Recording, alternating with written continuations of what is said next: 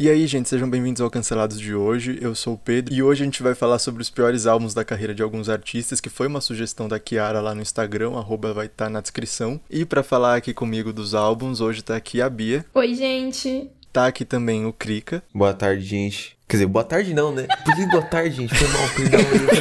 Boa tarde, mano. Boa tarde.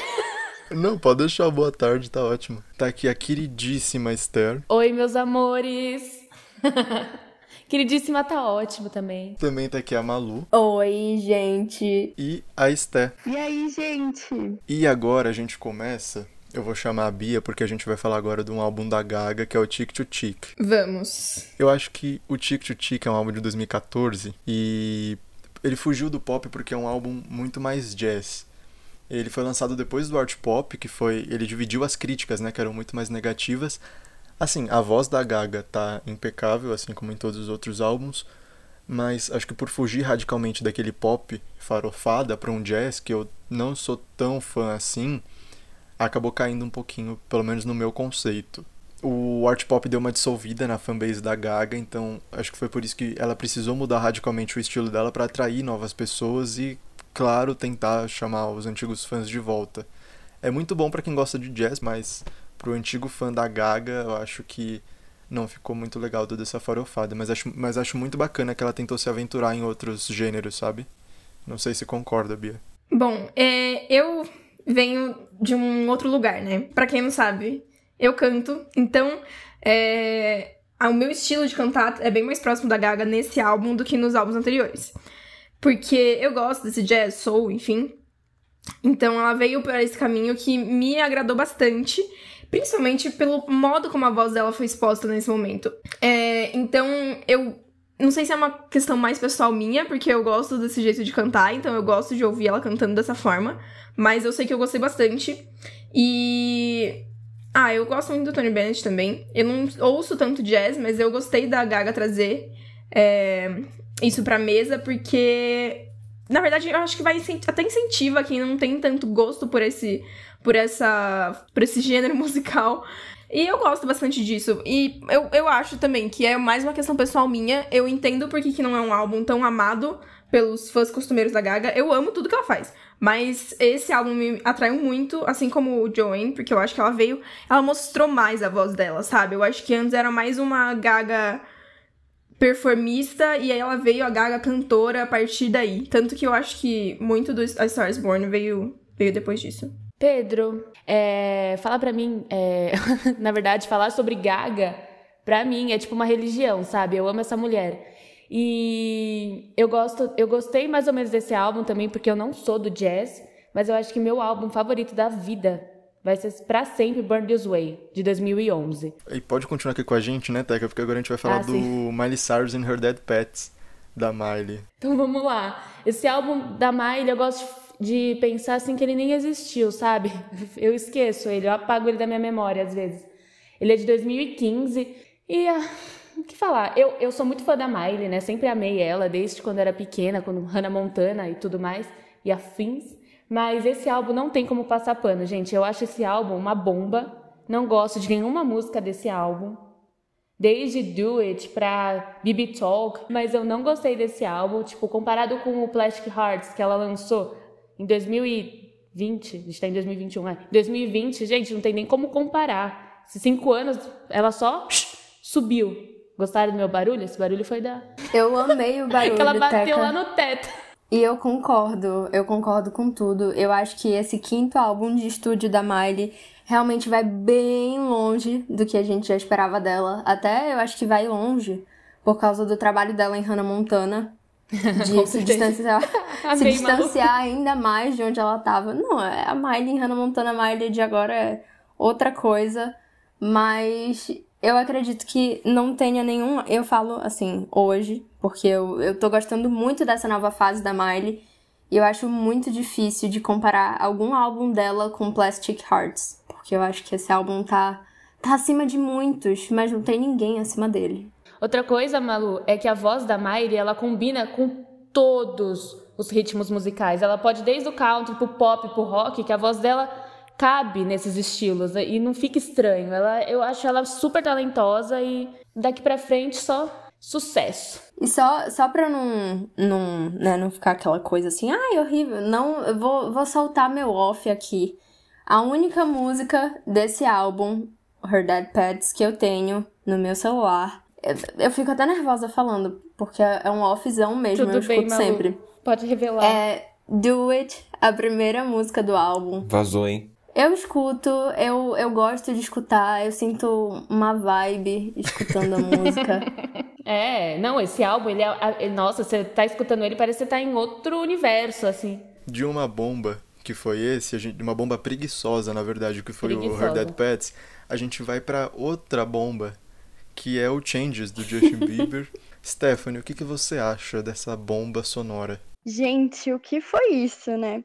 Assim, eu vou dizer que eu sou fã do Justin Bieber desde a época de Baby, né?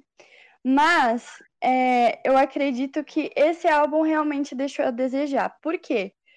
A música Yummy, gente, essa música, meu Deus, por favor, merecia coisa melhor, né? Eu realmente estava esperando um álbum muito melhor.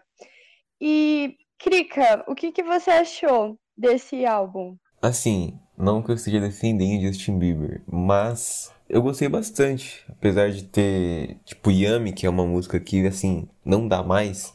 Teve outras músicas muito boas que eu acho que pouca gente fala, mas que, assim, teve bons feats, que nem o Post Malone, Travis Scott, que, pô, são caras gigantes que, assim, são muito talentosos e que tem outras músicas muito boas, inclusive Intentions, com o Quavo também, que é o single do álbum, que é sensacional, de minha opinião. É lógico que o álbum inteiro não é perfeito também, porque, enfim, acontece. Se até a Ariana Grande já teve The Lights Coming no Sweetener, que é horrorosa aquela música, meu Deus do céu, quem seria o Justin Bieber pra não errar também, né? Meu Mas assim, Deus do céu, que momento raro, gente. Tá registrado em áudio. Nunca tinha escutado o Krika falar sobre a Ariana Grande. Chocada com o Krika. The Lights Coming é sacanagem de ruim, mano. Que que isso, velho? É, Justin Bieber, por, por mim, podia mudar o nome pra Justin Bomba, porque eu não gosto de absolutamente nada. É isso. Só queria dizer isso. Tá Beliebers certo. que me perdoe, mas é isso pra mim. Tirando a, a época antiga dele, hoje realmente tá tudo uma bomba. Sim, eu concordo totalmente, Pedro. E como ex-belieber, eu queria declarar que esse álbum foi bem longe do que tava todo mundo esperando. Mas assim, nem existe na minha galeria de álbuns, a galeria de álbuns. E vamos lá. Vamos agora ser testemunha de um álbum que falam que é ruim, mas não é ruim. É o Witness da Katy Perry. Na minha opinião, não é ruim porque eu passo pano pra Katy Perry. Como vocês sabem, aqui a gente tem algumas pessoas que são imaculadas nesse programa, que são a Kate a Taylor Swift. E a gente não fala mal delas. Gente, entregou hit. Tem a própria música Witness, tem Bon Appetit, tem Swish Swish, tem Hey Hey Hey, enfim. E eu gostei mais ainda porque veio com Big Brother da Katy Perry vários memes, enfim, só tenho coisa boa pra falar desse álbum. Olha, eu não acho assim, pô, todas as músicas são horrorosas, meu Deus. Porque assim, eu não lembro de todas as músicas também, mas tem Bon Appetit que é excepcional, na minha opinião. Porque é muito difícil você ver uma junção do pop com o rap, que é Bon Appetit, que é Katy Perry com Migos. E assim, como eu amo os dois gêneros, é uma coisa que é meio rara de ver e ficou muito bom. Devia acontecer mais, diga-se de passagem. E Switch Twitch também, que é com a Nicki Minaj. Então, assim, Não, É muito Swish bom, muito. gente, ainda veio o lyric, o lyric video veio com a Gretchen, então é, a era Witness é, é perfeita, não tenho o que comentar. Chain and the Rhythm também é muito bom. Change the Rhythm, até esqueci dessa. Bom, o próximo álbum a gente manda beijos. Por onde anda o Kisses da Anitta? É um álbum de feat, né? Vamos começar por aí. Uhum. E só tem feat praticamente estrangeiro. Só veio o Caetano Veloso pra salvar um pouco no final. e assim, tem duas músicas dela sozinha. É um álbum, tipo, completamente estrangeiro. Então eu não sei nem se ele foi, tipo, já que ela tá nessa, né? Que não foi um álbum feito pro brasileiro. É. Que ela falou da última vez.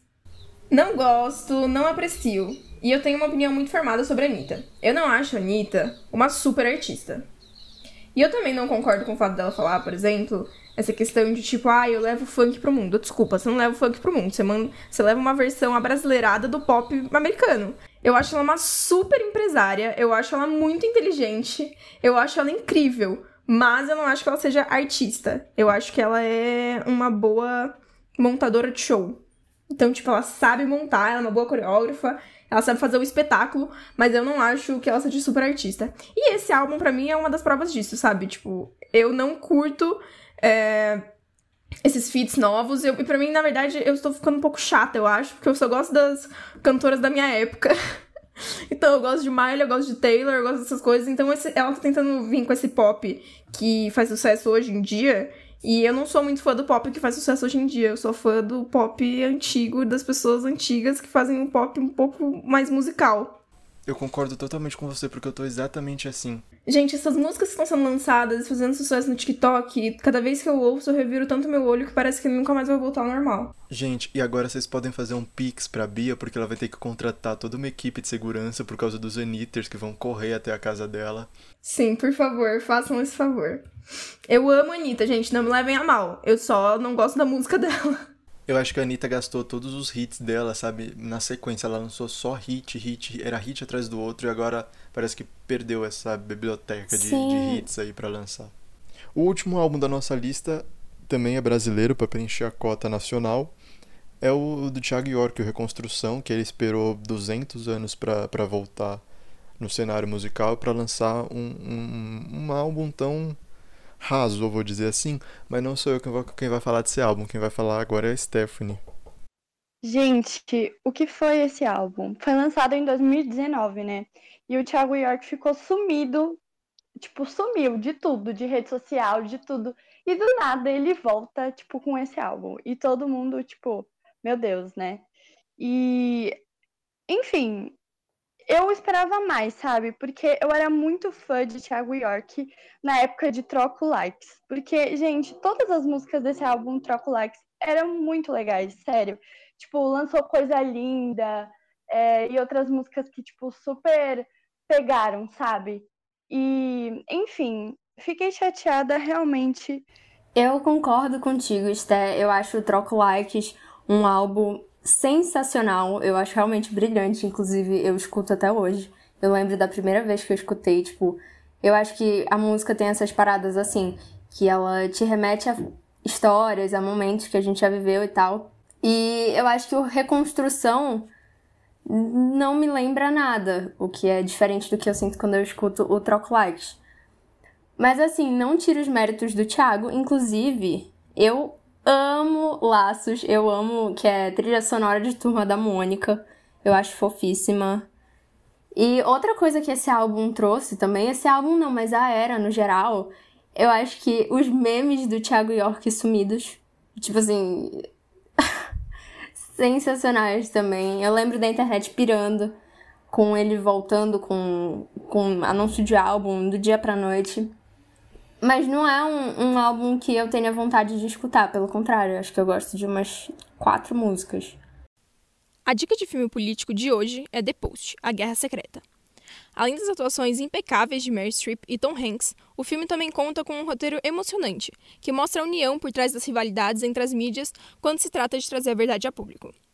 O filme conta como o Washington Post passou por um grande dilema entre publicar ou não documentos que comprovavam uma conspiração de décadas envolvendo o então presidente dos Estados Unidos. Eu recomendo muito, principalmente para quem curte estudar sobre comunicação e política. Agora eu passo para Jubes, que vai falar um pouquinho mais sobre o que rolou no BBB dessa semana. E agora a gente vai falar de BBB. Essa semana não teve muita coisa acontecendo, mas o que aconteceu foi de grande decepção. A primeira coisa Obviamente foi a saída da Lumena, não era decepção para ninguém, todo mundo queria e esperava. Ela não saiu com tanta rejeição quanto a Carol, mas ela foi recebida pelo Tiago, que acabou com a raça dela. Eu fiquei até com dó. Agora, a maior decepção da semana foi a Sara, a nossa ex-queridinha. O Brasil inteiro torcia por essa mulher. A Sara se revelou bolsominion. É isso aí, gente não é ex-Bolsominion, Bolsominion arrependida, não. Ela, ela disse que gosta do Bolsonaro no presente. A afirmação foi feita por ela na quinta-feira, dia 5, que fez com, ela, com que ela perdesse vários seguidores. E o pessoal do Twitter dela até teve que apagar a publicação que comemorava um milhão de seguidores. Outra coisa que temos por aí, talvez não seja decepção para ninguém, é o provável fim do namoro da Carla com o Arthur. Eu não entendi bem o que aconteceu, só sei que teve um, um desentendimento entre os dois. E quem sabe aí vamos ficar atento As cenas do próximo, dos próximos capítulos eu queria que eles terminassem mesmo, porque o Arthur só estragou a Carla. Agora um comentário engraçadinho mesmo. A Juliette pisou no pé do Caio e ele ficou muito bravo. O paredão falso foi confirmado e a dinâmica de como vai acontecer já está liberada lá no site do G-Show para quem quiser confirmar. O Rodolfo ganhou a prova do líder, o que eu sinceramente não gostei muito, mas paciência, né?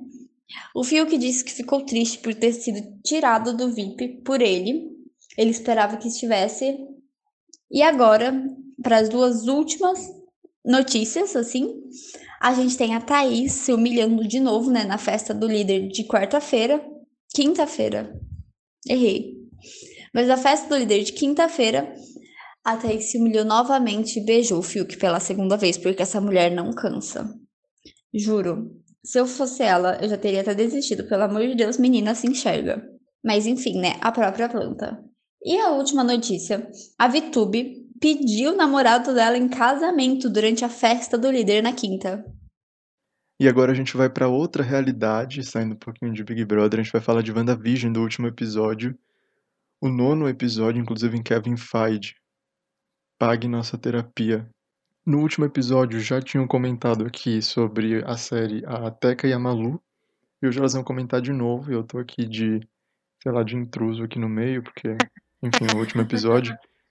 E, Teca, o que, que você achou desse, desse final? Então, Pedro, olha, eu, eu tô apaixonada, eu chorei, eu achei que foi muito, foi um final muito digno pra série. Não sei se vai ter, né, segunda temporada ou não, mas assim, é, eu gostei demais. Ai, eu acho que, que esse foi um começo incrível pra fase 4. É, deu pra ver bastante o planejamento da série e o desenvolvimento da Wanda, que foi lindíssimo. Tô apaixonada por WandaVision. E eu me recuso ainda a falar Wanda. E até que eu tinha falado sobre a segunda temporada, é, eu já, a gente já adianta aqui que o próprio Kevin, né, que é o diretor de criação de conteúdo da Marvel, meio que negou essa segunda temporada pra gente, mesmo o final tendo dado um gancho aí pra, um, pra uma possível nova temporada, ou então pro filme novo do Doutor Estranho, né? Ah, sim, verdade. O tombo. Mas a, a gente tava esperando o Doutor Estranho aparecer, né? Tava todo mundo com essa com essa ideia na cabeça desde que o Paul, o Paul Bettany falou que ele tinha trabalhado com alguém, né? Que ele sempre sonhou em Hollywood e tudo mais. E aí você assiste o um episódio e descobre que é ele mesmo. Muito bom. Nem me fale, esse homem me fez de palhaça. Ele disse que ia ser uma pessoa tão importante quanto o personagem que apareceu na finale de Mandalorian. E se tu que estás ouvindo aqui, porque eu sei que até que o Pedro ainda não assistiram, mas Mandalorian, a finale, tipo assim, pra pessoa comparar, não tem eu como. Tô, eu tô realmente. Eu sei o que acontece. A aparecer até agora. Tava todo mundo esperando. Ó, oh, vou falar de novo o nome dele porque eu falei tão bonitinho. Benedict Cumberbatch. Lindo, lindo. Gente, mas juro, eu tava esperando ele aparecer, eu tava vendo o tempo rolando, tipo, 25 minutos, 30, eu falei, não, não é possível, ele tem que aparecer dele. agora. Eu, eu, jurava que o falso Pietro ia ter, sei lá, qualquer coisa, ia ser o Mercúrio do, da, da, do X-Men, qualquer coisa, mas tudo bem, né? Eles não quiseram introduzir ainda o multiverso. Mas eu tenho fé que vai vir aí.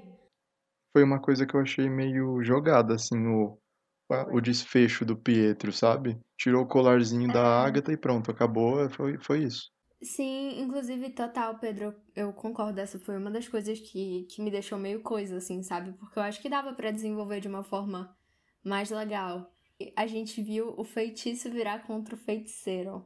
Muito presente nas novelas brasileiras, agora também presente no MCU. Eu achei maravilhoso. Gente, a cena de transformação da Wanda pra feiticeira escarlate. Para, o que foi aquilo? Eu, eu fiquei toda arrepiada. Fiquei, fiquei muito arrepiada. Não dá. Foi perfeita. Por mais que eu estivesse realmente esperando muito algum personagem importante aparecer, inclusive um beijo pro Benedict, eu acho que. Que, tipo, me deu um pouco de coisa, sabe? É, é que eu não sei explicar o que eu senti assistindo, porque foi uma emoção muito grande de, de acompanhar a série desde o início, comentar todas as semanas. E aí chegou no final eu fiquei um pouco nostálgica. Não vou mentir para vocês. Mas eu não sei se isso aconteceu com vocês, mas eu senti que faltou alguma coisa. Assim, foi, foi muito bom o final, não vou reclamar, eu gostei da série, mas sabe quando fica aquele sentimento de tipo, ai, eu preciso de mais? Eu acho que é justamente por isso que acabou desse jeito, sabe? Pra, pra dar um gancho para você continuar acompanhando essa nova fase do, do MCU, porque, querendo ou não, acho que muita gente vai parar, sabe? Porque todos aqueles personagens que todo mundo amava vão sumir. A minha já sumiu. a Natasha já foi com Deus. Ai, gente, até me arrepio falando. Mas uma coisa que, que, inclusive desse negócio de, ah, eu senti que faltou alguma coisa. Pra mim, na minha opinião, faltou mais da Darcy. Ah, sim. Não ela... fiquei feliz com uma cena de dois segundos dela. E outra coisa também que deixou um, um ganchinho ali foi o, o Visão Fred Mercury prateado, que foi embora do nada. e então... ninguém sabe pra onde que ele então. foi, quem que é ele, o que, que ele vai ser. Eu jurava que nessa cena em que os dois visões estavam discutindo, filosofando lá, trocando uma ideia, eu pensei o seguinte: o visão da, da realidade da Wanda teria convencido o visão. Visão? de tipo tudo aquilo, que ele ama a Wanda, que tudo isso aconteceu por causa disso, disso, disso, e eles teriam trocado de lugar. Tanto que no final, quando eles se despedem, eu pensei que aquele Visão era o Visão mesmo. Não, não achei que ele sumir da realidade, sabe? Tipo, junto com o. Ai, com. Ai, com o X, como que chama? Com o X, né? E aí, não, ele foi embora e teve aquela cena linda. Eu fiquei triste, ai, chorei junto com a Wanda. Ai, eu, eu senti a mesma coisa, Teca, esse negócio do, do visão branco. Mas já pensou, eles usam isso de verdade? E, Nossa, tá aqui, eu gente, vou me sentir. Eu... Ai, as próprias netas da. da Agatha. Então, outra cena que eu acho que mexeu muito comigo, me deixou muito emotiva, foi a parte da despedida dos gêmeos. Na hora que ela vira e fala obrigada por me escolherem como mãe, ai, gente, fiquei destruída. Lindo. Nossa doeu tanto porque eu amei essas crianças. Eu queria elas para mim, assim, esses gêmeos fofos, poderosos. Ai, e outra coisa que, que para mim foi super importante e com certeza vai ser super importante pro futuro dessa fase 4 são as duas cenas pós-créditos, inclusive a cena pós-créditos com o Screw, que é aquela galerinha que a gente vê em Capitã Marvel conversando com a Mônica. E, inclusive, se tu curtiste todos os nossos episódios de WandaVision, vem aí Falcão e Soldado Invernal, né? Dia 19 de março no Disney Plus, episódios semanais, com os lindos. Que sabor! Da, do MCU. Ai, que delícia! Eu amei o. Ai, que delícia! Filha do Gil. Então vamos lá. Todos os episódios de WandaVision é triste falar isso, mas todos os episódios, inclusive o final, já estão disponíveis no Disney Plus. Já que WandaVision chegou no final, é hora da gente assistir alguns outros lançamentos também, né, do Disney Plus, que a Stephanie vai falar pra gente quais são agora. Nossa, realmente amei WandaVision. Mas já que acabou, vamos procurar filmes e séries novos. No Disney Plus, essa semana, dia 5 de março, lançou Raya e o Último Dragão. Com o Premier Access, por um custo adicional, você pode assistir essa animação. E também no Disney Plus você pode assistir a série Os Eleitos. Tem novos episódios toda sexta. Já na nossa querida Netflix, dia 1 de março, essa última segunda-feira, lançou os três filmes de Karate Kid. Também neste dia lançou Notorious Big, a lenda do hip hop, um documentário original da Netflix. Dia 2 de março foi lançado o filme A Garota Invisível. 3 de março, na última quarta-feira, o filme Muxi, Quando as Garotas Vão à Luta. Já está disponível na Netflix. Também neste dia, o documentário O Falsificador Mormon também ficou disponível no streaming. Na quinta-feira, surgiu uma nova série, Círculo de Fogo, The Black, a primeira temporada. E nesta sexta-feira, dia 5 de março, lançou A Cidade de Fantasmas, temporada 1, e também o filme A Sentinela. Na Amazon Prime, nesta sexta-feira, dia 5 de março, foi o lançamento de Soltos em Floripa 2, o quinto episódio. Também, nesta última sexta-feira, lançou o filme Um Príncipe em Nova York 2. E hoje, sábado, dia 6 de março, lança 000, temporada 1. Na Globoplay, na segunda-feira, lançou Vamp. No Telecine Play também tem novidades. Dia 1 de março, segunda-feira, lançou Irmão de Sangue. E 6 de março, hoje, lança Meu Ex é um Espião. Para encerrar, vamos falar de HBO. Dia 5 de março, lançou As Loucuras de Rose. E hoje, 6 de março, lança Segredos Oficiais. E agora o Krika vai falar dos lançamentos de música. E agora falando um pouquinho de música, tivemos grandes lançamentos na sexta-feira. Dentre eles, Drake, Justin Bieber e mais. E tem muita coisa boa aí. Mas começando pelo Drake, tivemos o EP Scary Hours 2, que antecede o álbum Certified Lover Boy do rapper canadense, que seria lançado em janeiro de 2021, mas devido a uma é, lesão que o Drake teve no joelho, ele teve que cancelar as gravações finais, a finalização do álbum teve que ser adiada porque ele ficou de repouso. Ele passou por cirurgia e não tinha como ficar se teletransportando de um lado para o outro, né? Então ele ficou de repouso ali, ficou de boa. Mas finalmente ele lançou esse EP pra gente, contém três músicas e dois feats, Lil Baby e Rick Ross. E continuando, tivemos Justin Bieber, que nem eu falei antes, com Hold On, que é um single do álbum Justice, que será lançado em breve também.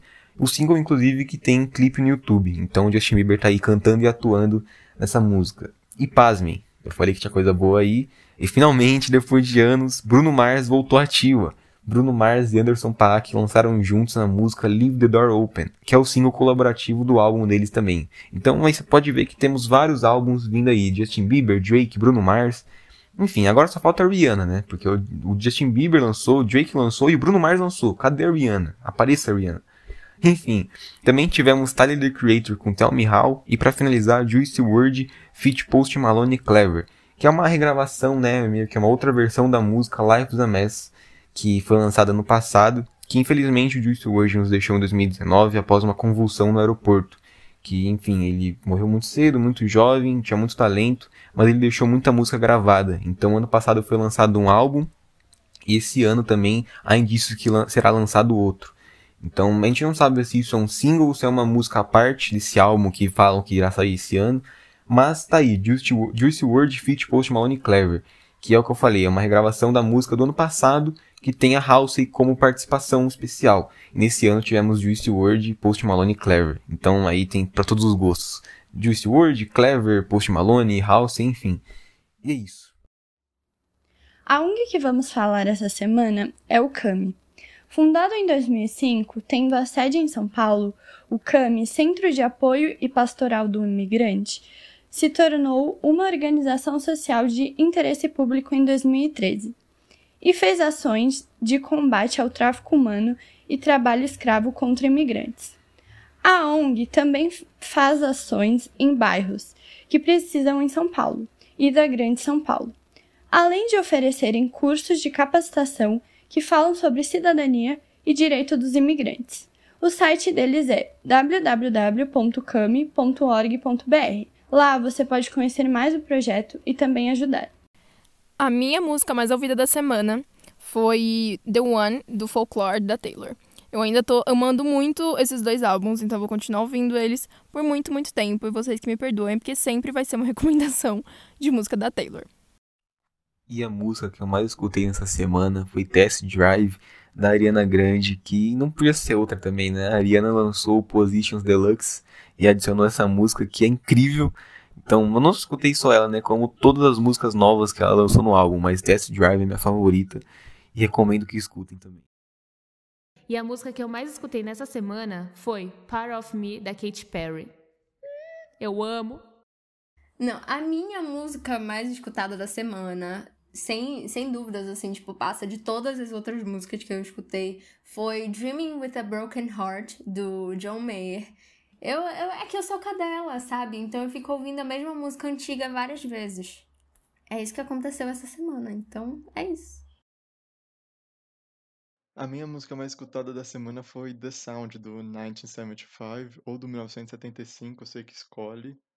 É uma bandinha aí meio coisa, né? Mas a gente ouve, coitado, eu gosto dele. A minha música da semana é Colors, do Jason Derulo. Essa música é, foi da Copa de 2018 E foi, essa música me marcou muito, assim. Gosto muito dela e indico. E esse foi o Cancelado de hoje. A gente fica muito feliz que tem gente escutando ainda, pelo menos. Ninguém tá escutando, né? Mas a gente finge que tá.